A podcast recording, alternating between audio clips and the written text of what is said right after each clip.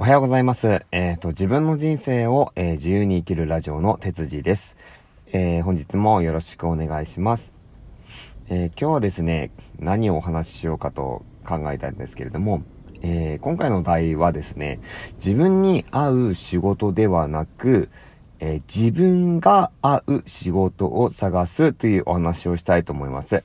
で、僕もちょっとあのブログを少しだけアップしてるんですけれども、そこにもちょっと書いてある記事でありますので、よりちょっと深く見てみたいっていう方はブログの方も見てみてください。えっ、ー、と、これ何の話かっていうと、僕結構今まであの、いろいろな仕事をしてきたんですね。で、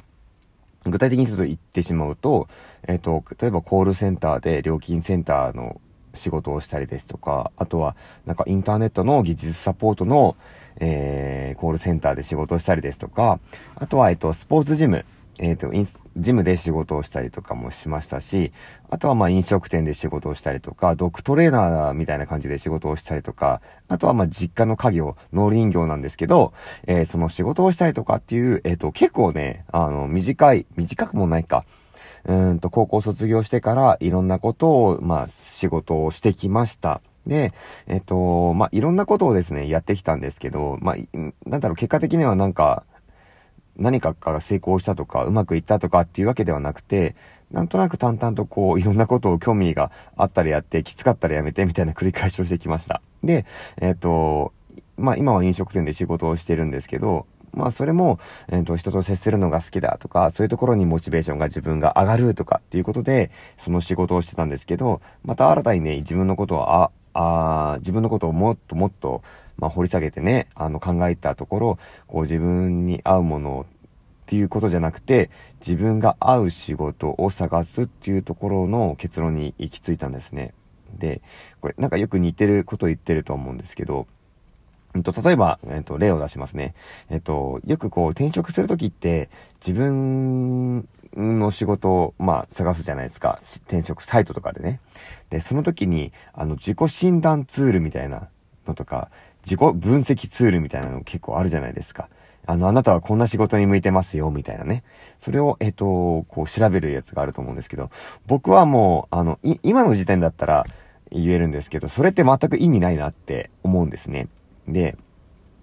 なんでかっていうと、えっと、それって誰かが作った、えっと、診断内容のもとに自分の方向性をなんか決めてくれるようなツールっていうか、まあそういう仕組みじゃないですか。なんで、それって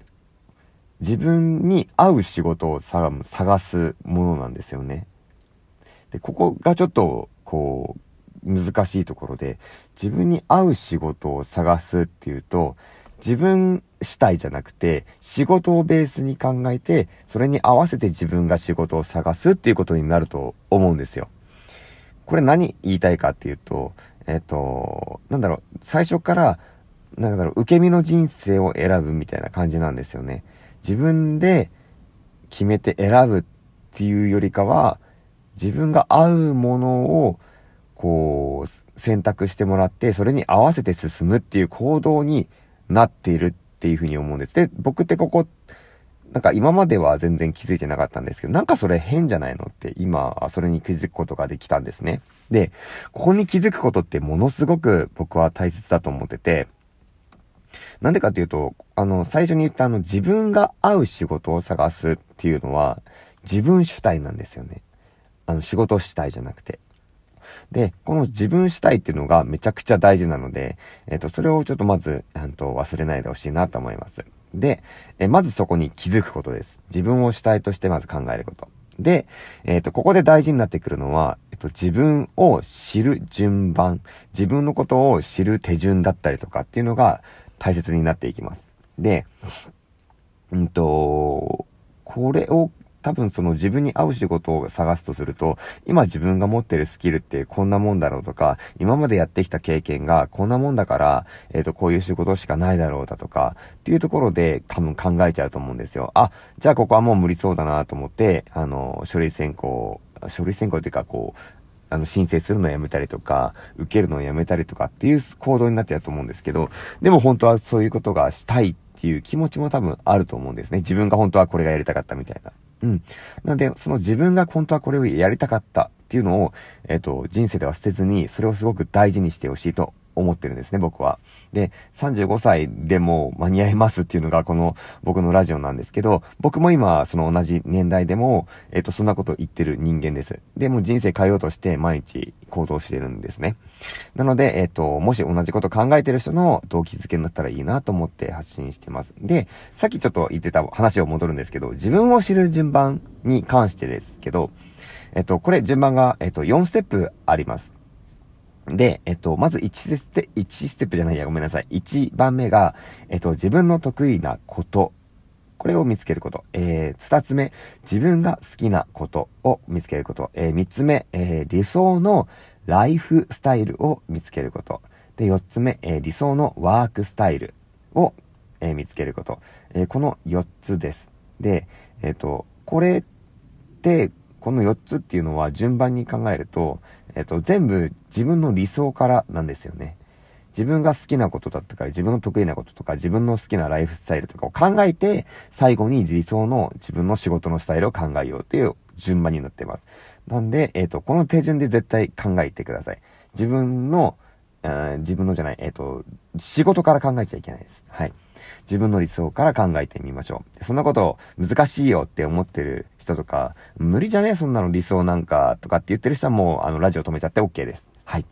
でも自分の人生変えたいと思う人は、えっ、ー、と、これちょっと少し、あと残り3分4分なんですけど聞いてください。はい。えー、っと、で、ここでちょっと注意点っていうか、その順番で、えっ、と、僕を例にして話すんですけど、まず自分の得意なことが一番最初。僕は、えっ、と、接客得意って思ってたんですね。あとは、対人感受性が強いので、人とコミュニケーションを取るのが得意だと思ってたんです。でも、これは、えっ、と、僕の心からとして、本質として得意なもんじゃなくて、えっ、と、なんだろうな、